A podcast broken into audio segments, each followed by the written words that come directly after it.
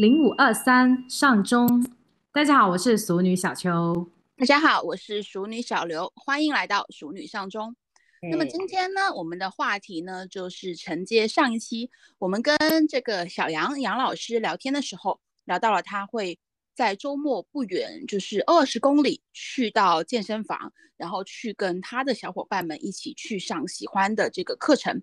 所以当时呢，我们就讨论了一下，不知道小邱记不记得，究竟就是我们去运动的目的，有时候是为了自己，还是说为了一个社交？所以今天呢，我们两个就来讨论一下这个话题。嗯哼，哦，当然记得了，我哋当时仲。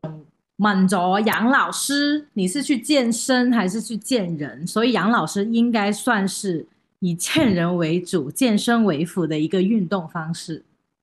对我现在觉得，其实很多都是，呃，尤其是杨老师上的团课，很多都是这种相同的这种兴趣爱好的小伙伴会去。但是呢，他去的那个团课，目前来说，他们主打的一个 slogan 是叫做。见人不如健身，但是我反而是觉得去他们那里健身的人就是为了就是见人。OK，所以他是打了一个幌子，然后让大家去社交吧。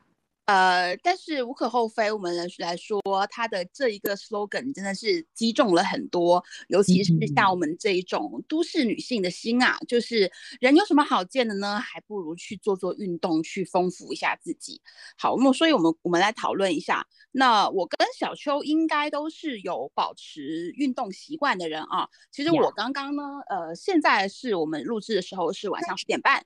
然后我刚刚是九点半的时候才从健身房回来，然后刚刚给自己明天做了个呃减脂的午餐的饭盒，然后呢来跟小秋聊这个话题。所以就是小秋平常最喜欢的运动，我知道现在目前来说的话还挺丰富的，要不要分享一下？我其实平时去的最多就是打羽毛球，我自己会觉得这一个活动它满足了我社交的一个要求。然后呢，过程当中也有竞技，所以我是挺喜欢的。目前我是尽量保持每周一次的这样的一个频率吧。还有，而且我每次都会发朋友圈去揶揄我那些羽毛球的队友，因为每个人都很有特色。哦，所以我是我是自动忽略了你的朋友圈吗？Maybe，你就是一个非常不关注我的人。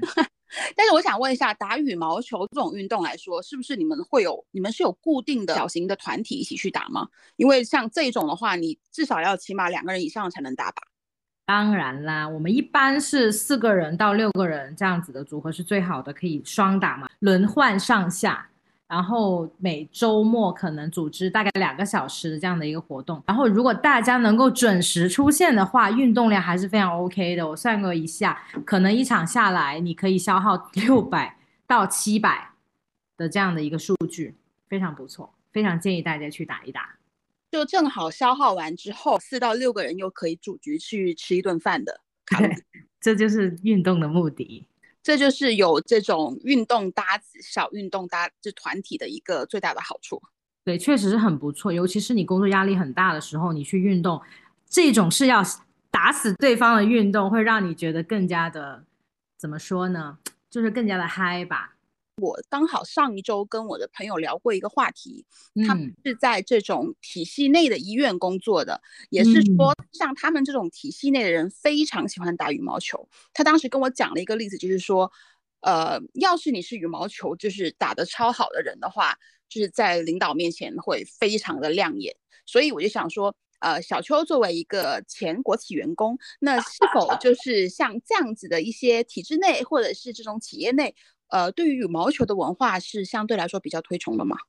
实话实说，真的是我来工作之后打羽毛球打的比较多的，就是我在三个跟国有关系的公司上班开始，就是大家非常喜欢做这一项运动，因为这项运动它跟你高尔夫什么比起来，它又比较亲民一点点。那跟你说你去一起去游泳吧，又很奇怪。羽毛球这个项目呢是非常容易把大家聚在一起的，而且领导特别爱打。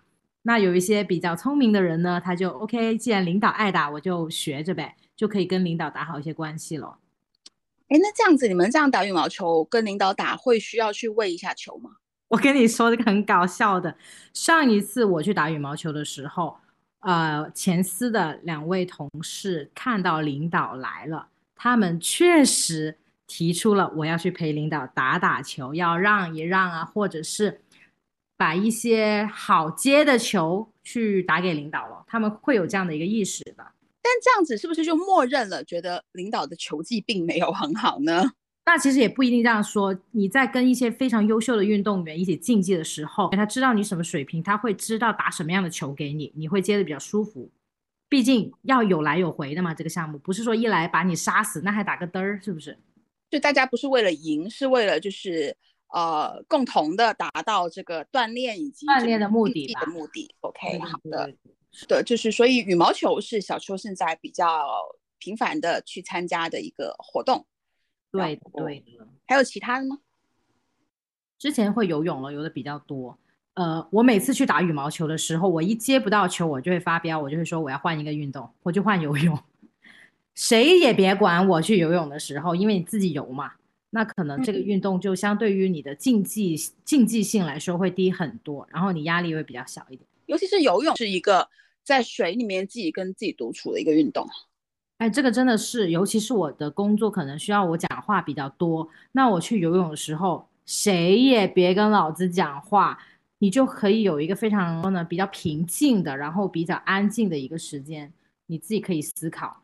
不过呢，其实游泳池也有一些很奇葩的人会出现，我就试过游着游着，隔壁那条道的大哥跟你聊天，我都无语了，也会出现这种情况。你说的是你们游泳过程当中吗？还是说你们在？就是你靠岸的时候，你可能会收集一下嘛。你可能猛游个五十米之后，你喘喘气的时候，隔壁的呃阿姨也有了，大叔也有了。有些人会聊天，有些人会哦跟你说啊还可以哈，游的今天怎么怎么样，会跟你唠嗑。但我自己会觉得很搞笑，因为他在水里耶。然后这就是在这种运动的场合，如果你去的频次很频繁了，然后大家都混了个脸熟了，其实真的很容易会出现这种状况。我觉得游泳相对少一点点，但也不乏会有这样的人了。我其实很讨厌在游泳池里面有一些什么样的人，就是两个好朋友一起去游，尤其是那种嗯阿姨辈的什么的啊大叔辈的，他们在聊得热火朝天，你知道吗？在泳池里面非常奇怪。那这种在泳池里面聊着天，然后他在一个位置不动，他会影响到你其他人吗？简直阻住晒，就是尤其是在起点大家靠岸的时候，你位置就那么大。然后那些人就待在那聊天，挺烦人的。这是我非常不喜欢游泳里面出现的一个问题。另外一种是，很多人在游那种养生蛙泳，你知道吧？就是非常的慢，比较多，他们耐力非常的够，一直不停，但是他一直在挡路，也会有出现这种情况。但是我这样听了小说，我觉得你最大的问题是你找的那个室内的，你就是在室内游泳池对吧？嗯，我我觉得你最大问题是你找的室内游泳池。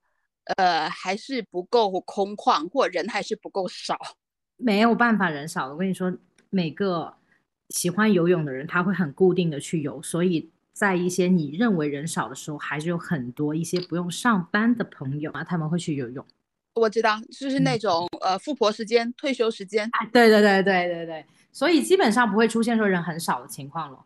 上一次我忘了，我跟呃一个朋友聊天，然后他也是呃最近刚迷上游泳，他就跟我说他现在开始请私教教他游泳哦。你能想象游泳的私教，他是选在一个呃酒店的一个会所的游泳池。他跟我说，那你最大的好处就是巨少人。他说一个泳池他有时候只能见到就是三到四个人，因为酒店的泳池它比较贵。有可能游一次要几百块钱，那肯定人就会比较少嘛。这是第一个问题。第二个问题是酒店的游泳池的长度可能没有标准泳池这么长，所以如果你是比较厉害游泳的人，他很少会选择在酒店的泳池游泳了。当然，人家的那个环境会比公共的游泳池要好很多，但它不太适合很认真的去锻炼游泳这个项目。对啦，其实也看的水平跟频率了。但是刚刚你从说起你选择游泳，然后你说上班已经说了很多话了，下班谁也别烦我。这一点我觉得呃也是我选择去下班去健身房一个很大的一个原因。嗯，目前呢，我其实呃我选择的健身方式反而比较多的是这一种团课的方式。我可能现在比较固定的，我会去上 HIT，就是那种高高能间歇运动，对高能间歇运动，然后还有 Zumba。尊巴也是我最近大概是快一年时间迷上的一个运动吧。其实这两个运动都是那种团课，非常非常热闹。但是我就是很享受，就是在一堆人超热闹的情况之下，然后我有一种一世孤立的那种很独处的状态。什么玩意儿？什么叫一世孤立？我在很热闹的环境下。会让我很有安全感，但是呢，我不想跟任何人进行一个沟通，因为我的工作的性质也是需要输出非常多的内容。然后呢，我可能在上课的时候，到现在哦，我目前去的健身房的一个 manager 的角色吧，我跟他已经认识了四年多了，他依然觉得我是一个非常呃内向的人。就如果是这一点，我放到我的同事当中去，他们会觉得就是你在开玩笑。但是确实我在健身房我是不愿意说话的，甚至于呃有一段时间健身房新来的教练他会以为我是韩国人。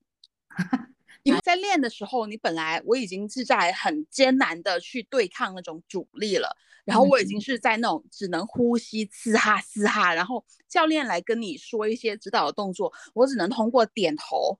这种来回应他，所以教练一度认为我是这种，我听不懂中文是吧？一一一度认为我是听不懂中文的，脸很臭的这种人。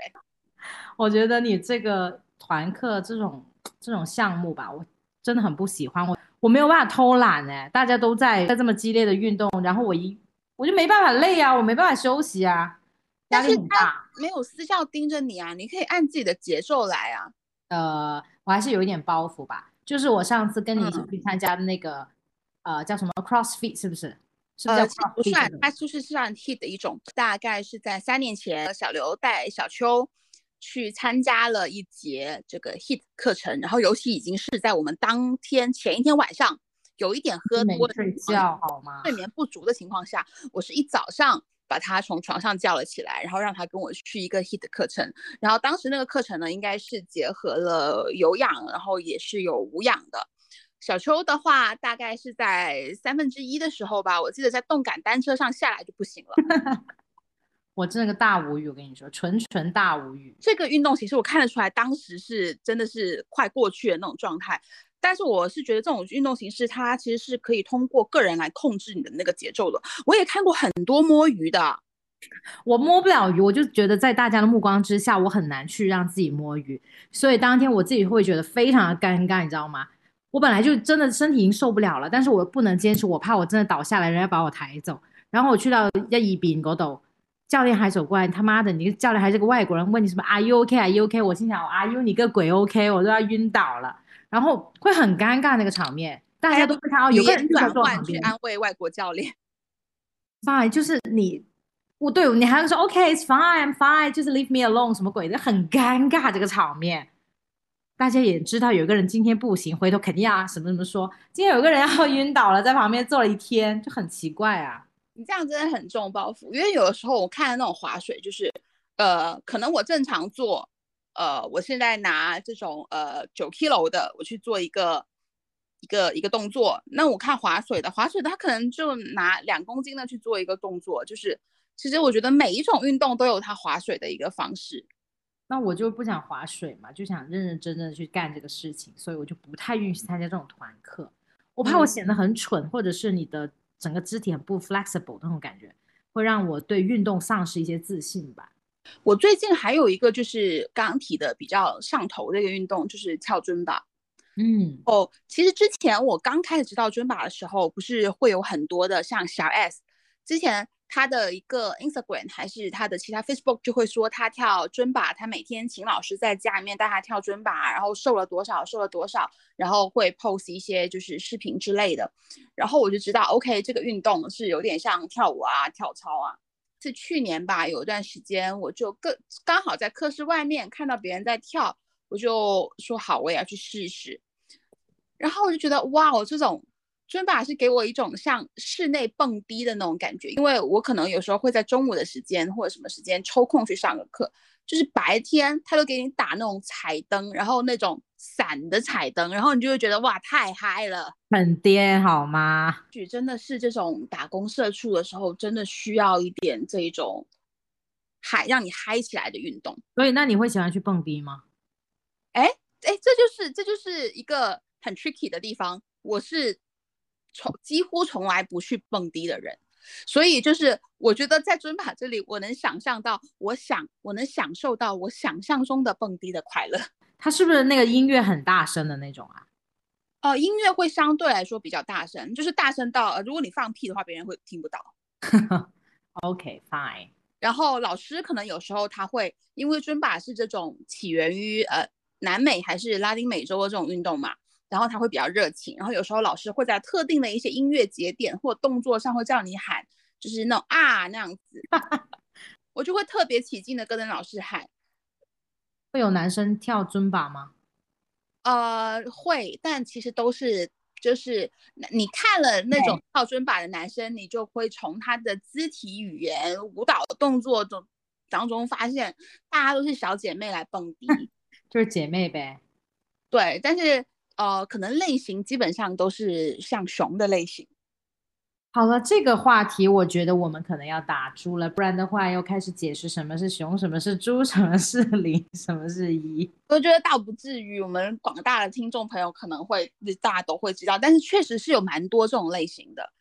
其实也也不等于是说现在呃军靶这种运动里面，呃，我上次是听了一个像健身房的从业者分享的，他跟我说，就是他说的他所表达的观点就是，其实去上。团课的男生，就是可能百分之七八十，应该都是我们都可以是很亲近的小姐妹。所以你去跳尊巴的时候，有没有发生一些什么奇葩的事情啊？呃，其实尊巴我倒没有觉得有什么事情奇葩啊，但是呢，呃，你知道尊巴它是一个品牌，它有这项运动，然后它往外延伸了很多教练的认证，然后包括它有很完整的这一种品牌的。跳舞的这种服饰，然后这一个服饰呢，它就是它有一个尊巴的官方的渠道去购买这种服饰，然后也是它认证的，它的设计上哦是非常的能代表这项运动的。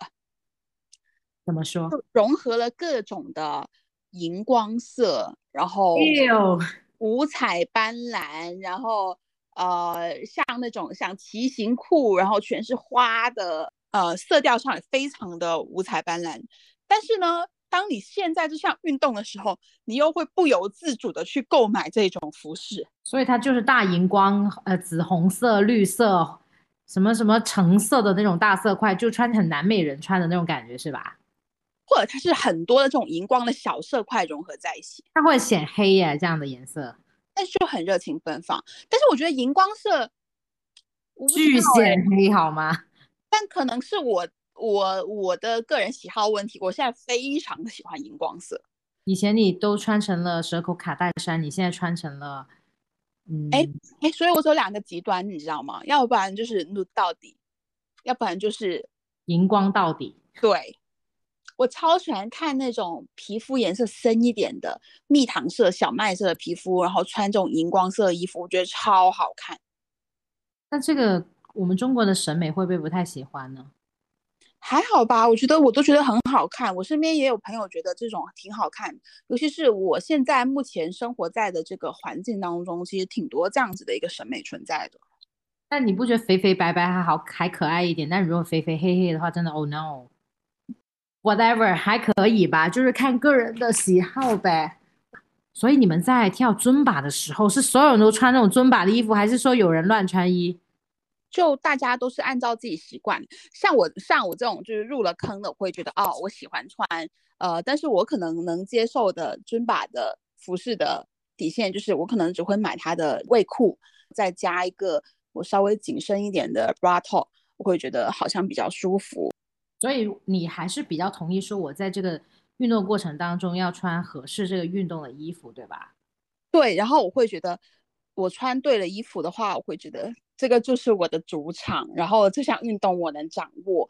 因为穿错了衣衣服去运动，其实是会是真的有有点尴尬。我特别同意。我们有一次去打羽毛球，有男有女嘛，然后突然间两两个男生，小爱同学跟 Kevin 同学，哎，我叫醒了我的小爱同学，然后 我刚刚真的以为你在说你的小爱同学，我想说你带他去运动干嘛？没有没有，我们一个朋友，然后我叫他小爱同学。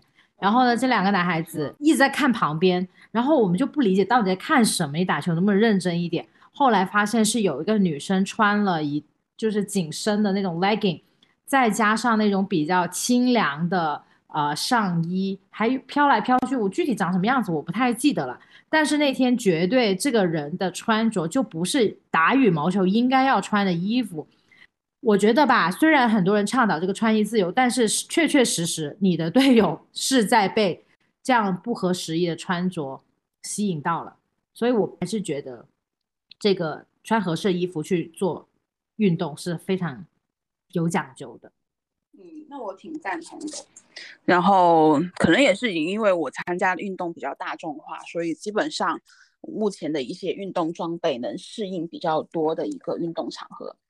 但有一点我想说，就是像你刚刚举了个例子，就是像隔壁场打羽毛球的，你觉得他穿错了穿着，可是他穿的是流行的一些运动的风格吧？对对对。然后我们说，可能最早的是由 Lululemon 引进的这种休闲的瑜伽的风格，就是以这种长的 leggy 为主，然后配上一个比较小背心或者是 bra top，然后好像。我发现从去年开始，然后就会流行膝盖以上的这种骑行裤、单车裤。哦，不是骑行裤吗？单车裤，你这样，单车裤这个这个名字听起来没有骑行裤显得专业。哎，我二十年前的时候，我在什么体育队里面，我们老师就说，要不咱们去买个单车裤吧，好像很很好穿，很方便运动的感觉。我当时听到这个词三个字，我就觉得好搞笑，那个单车裤。后来又看那个裤子，就是紧身的。在膝盖以上的一个裤子，我觉得好丑。这裤子救了个老命，怎么会这么丑？这种裤子叫单车裤。但现在来说，确实像这种紧身的裤子，它就真的是很流行。我是不是传统意义上的一个完美身材啊？我的大腿非常的粗。我是我说我是梨形身材的话，我应该是那种大鸭梨的那种身材。然后这种大腿围、臀围非常的。数字非常的惊人，呃，但是我自己是习惯运动的，也是会穿这种紧身的 leggy 的。就很多人觉得像我这种身材，可能也会应该要穿一点胸身的短裤啊或什么的。呃，然后我也看过很多的这种网上有传播一些视频，我不知道你有没有看过，嗯，是很多人对于好像觉得穿这种运动紧身裤外穿出去，然后很多人会有很多的。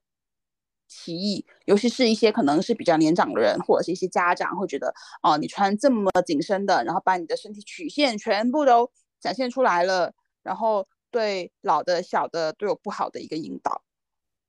我觉得这个问题真的就看个人啦。我本人呢就不会不太喜欢说我身材不好的时候穿这样的衣服出门，但是如果你觉得很舒服的话，没有问题。你出去逛街，你去爬山，你去骑单车，什么做瑜伽都是 OK。但你上班就别这样了。我不会特地说我今天没有活动。然后我特地还要穿一身运动服去出门，因为我觉得你如果不运动，你穿运动服出门，干嘛呢？很大的事情。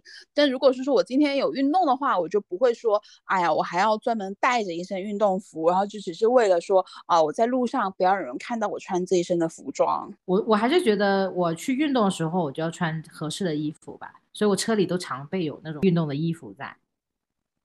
像我今天我就是晚上运动嘛。然后我就回来，我就换了一件紧身的长裤，然后穿了一件 bra top，可能后面的套呃外面的套了一个衬衫。然后我就发现，嗯，我平常这样穿好像都没有什么问题，但是就是可能是因为我今天喝水太多，或者是我今天是吃完晚饭出去的，就肚子突然间凸了，是突然间的事情吗？请问？哎，真的，你有时候早上去做运动的时候，你的整一个腹部会平坦很多，然后。呃，就等于是你的裤子跟你的 bra top 中间的那个露肉的部分，它不会随意的挤出来。像今天我就会觉得，嗯，它有点就是不受控制。尤其是我去坐地铁去运动的时候，我想，我想说，我的这一块肉，它在跟地铁上每一个人 say hi。所以你是穿着这个 legging 再加个那个什么 bra top，and then 是空着肚子去坐地铁吗？对，我是穿了一个高腰的 legging，然后穿了一个 bra top，那个 bra top 稍微可能长一点，可能遮住我的胃腩，但是是裤子跟上衣中间可能是有一段是空出来的，然后外面再套了一件比较宽松的衬衫，但是是呃中段袖一部分是露出来的，因为这就是这就是我这就是我本来运动的穿着啊。那我觉得这个还好，有外套，如果没有外套的话，确实又有点肯定会被一些大爷大妈说，我觉得是这样子的。但可能是我现在目前强大到，就是我可能就是比较不在意这种，呃，外面的眼光。哦，像这种品牌传播，它传播的是一个，嗯女生你健身，你就是要勇于的，呃，展现自己的身材，呃，线条，然后享受衣服带来的舒适感。然后我觉得这一个理念呢，品牌理念其实。呃，我觉得有一定比例是这种国外的健身品牌引进来的，然后是以 Lululemon 为代表的。对，Lululemon 这个牌子，我早几年吧，我在美国逛街的时候呢，跟我一起逛街的人跟我说，这个牌子呢，就是美国现在贵妇穿的牌子的衣服，但是呢，在国外其实价格还还好，其实还好，就是我们中国人花钱比较厉害嘛，还好。但这个牌子来了中国之后，真的是巨贵。我接触这个品牌的衣服，我大概也是从一五年开始，我开始入手他们的第一条裤子开始，到现在我可能也有在持续的在采购。然后它在国外的价钱，我觉得真的是相对来说是比较 OK 的。然后可能它一条裤子的钱是一个比较精品的时装的这样的价钱。但是当时同时期我回国，然后当时国内还没有那么多门店，尤其是可能深圳当时第一家店还没开，然后我们在香港看到店的时候，它上了四位数的一条裤子的价钱，确实是当时是让我挺震惊的。离离原上普好吗？一条 legging 你要卖一千多块钱，两千多块钱，就是对普罗大众来说，它是不合理的啦。但是奈何不住它的一个消费市场仍然存在，然后我就是一个比较忠实的一个消费者。主要是品牌打得好了，我可能是比较认可它的一个品牌理念，尤其是它的这一种近近这几年来，它的一个对于身材的包容性、尺码的一个兼容度有一直在提高，这是我觉得呃。品牌也在进步的一点，然后尤其是它的面料舒适程度来说，我觉得是没得挑的。那可能它唯一的缺点，可能就是溢价，可能是做的是有点高了。对呀，我觉得你们这种，嗯，怎么说呢？它就有点像差生文具多的感觉。它是一个服务你的工具，还是说服务你运动的工具，还是服务你社交的一个工具？我觉得不算社交，就是我觉得可能我自己买。这么多健身的服饰，然后像这种各种的小工具，我觉得更多是呃取悦我自己，然后让我更享受运动的过程。嗯，那可以的，那是尤其是呃，我觉得你看，我们一周工作五天，然后但是你说我的工作服只有五套吗？肯定不止。就是如果真的是要。就是每天不重样，你的工作服也可以穿几个星期了。但为什么说我们要局限在我去运动的衣服只能是有两到三套去替换呢？如果像我这样，我一周可能运动的频率达到五到六次，那其实我跟我工作服的频率的使用度是一样的。所以我就像我采购平常的衣服一样，我会保持一个运动衣服的一个更新。我觉得这是一个我让我自己更有动力的一个过程吧。现在除了这种外来的品牌，其实我们经常谈到国货崛起，然后我觉得现在其实是有很多国产的品牌也在发力的。对啊，我买过呀，也挺贵的呀，但是它确实也挺耐穿。就是你一套 legging 再加这个 bra top 什么的，七八百块钱，哇哦！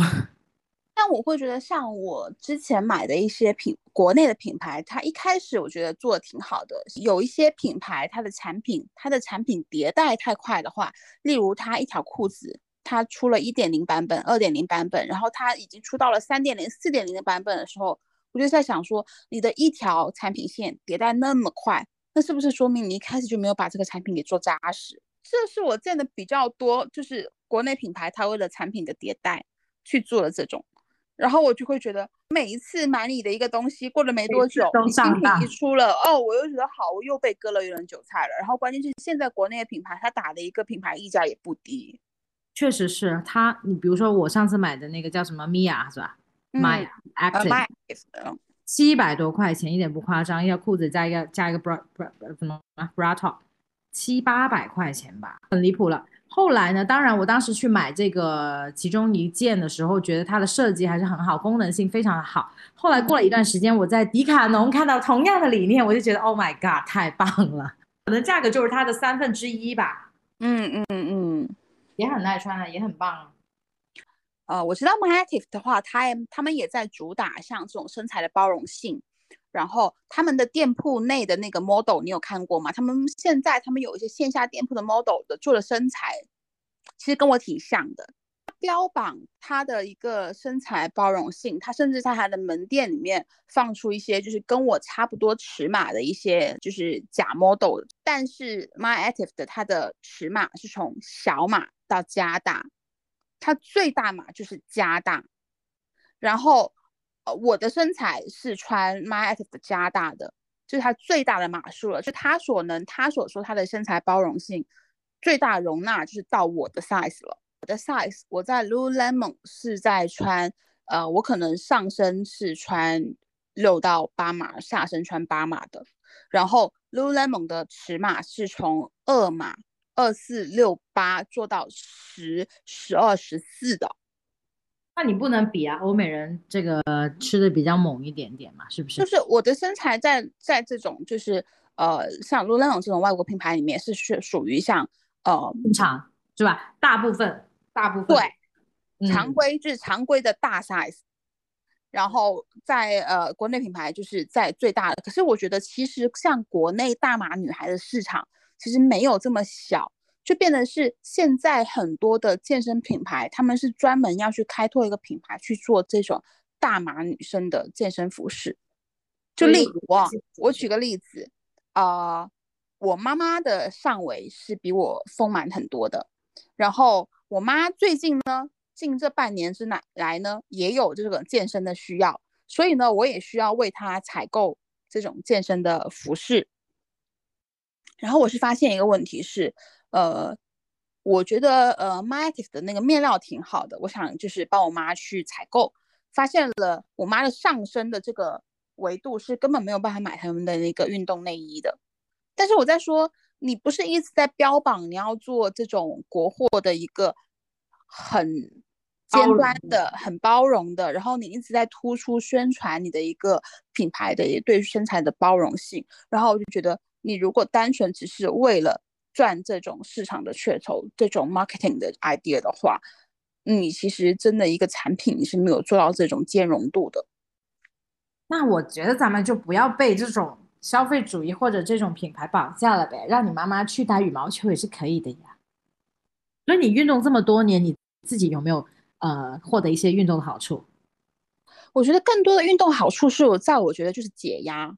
就是呃，今天我今天工作其实是非常的劳心劳力的，让我就是从中午开始，从下午就想喝酒，然后呢，我又会感觉到很离谱哎，这样我需要去运动，我感觉如果我不运动，我如果一回家我就躺下倒杯酒来喝，我当下会快乐，但是。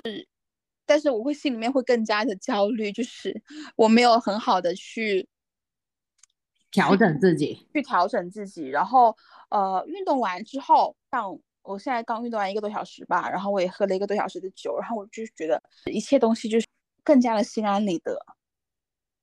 所以你运动是为了让你自己吃饭喝酒更心安理得，是吗？吃喝，就吃喝是我割舍不下的一部分。然后导致我这么大的运动量下，我可能身材都没有很好的，或者是说一个非常大幅度的变小。但是 anyway，我还挺满意我自己的。我自己运动方面，从内新冠爆发开始，我的运动频率就增加了很多。然后当时我记得我看了一个新闻，一个足球运动员还是谁，他得了新冠，大概好像两三天他就好了。从那一刻开始，我就觉得。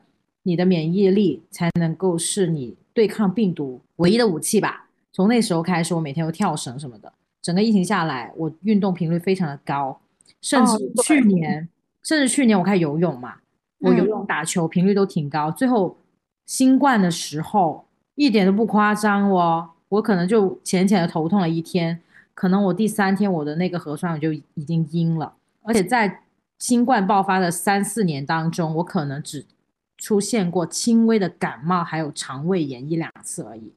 当然了，我运动的这么猛，我还是没有瘦，我有点烦。但是 whatever，就是这个运动给我带来的平常每天的精力，以及我对抗一些病毒的这个能力提升了很多。所以我也很呼吁大家一定要运动起来，挺好的。就小秋觉得运动为了更好的体魄，那么对对对，小刘的话就是觉得运动就是为了更好的。让我们在生活当中可以去有更多的吃喝玩乐跟开心。然后不管是小秋还是小刘的目的，然后也不管是你健身的目的、运动的目的，是为了减脂，是为了交朋友，是为了好看，还是为了各种的工作需要，然后都希望你能真正的享受运动本身带给给你的乐趣，让每一个运动的人。都会分泌它的多巴胺，然后都能达到一个脑部的小高潮。好吧，那如果大家有其他想讨论的一些话题呢，可以给我们留言。我们今天这个水节目呢，到这里就要结束了。零五二三零五二三，下周我们下次再见。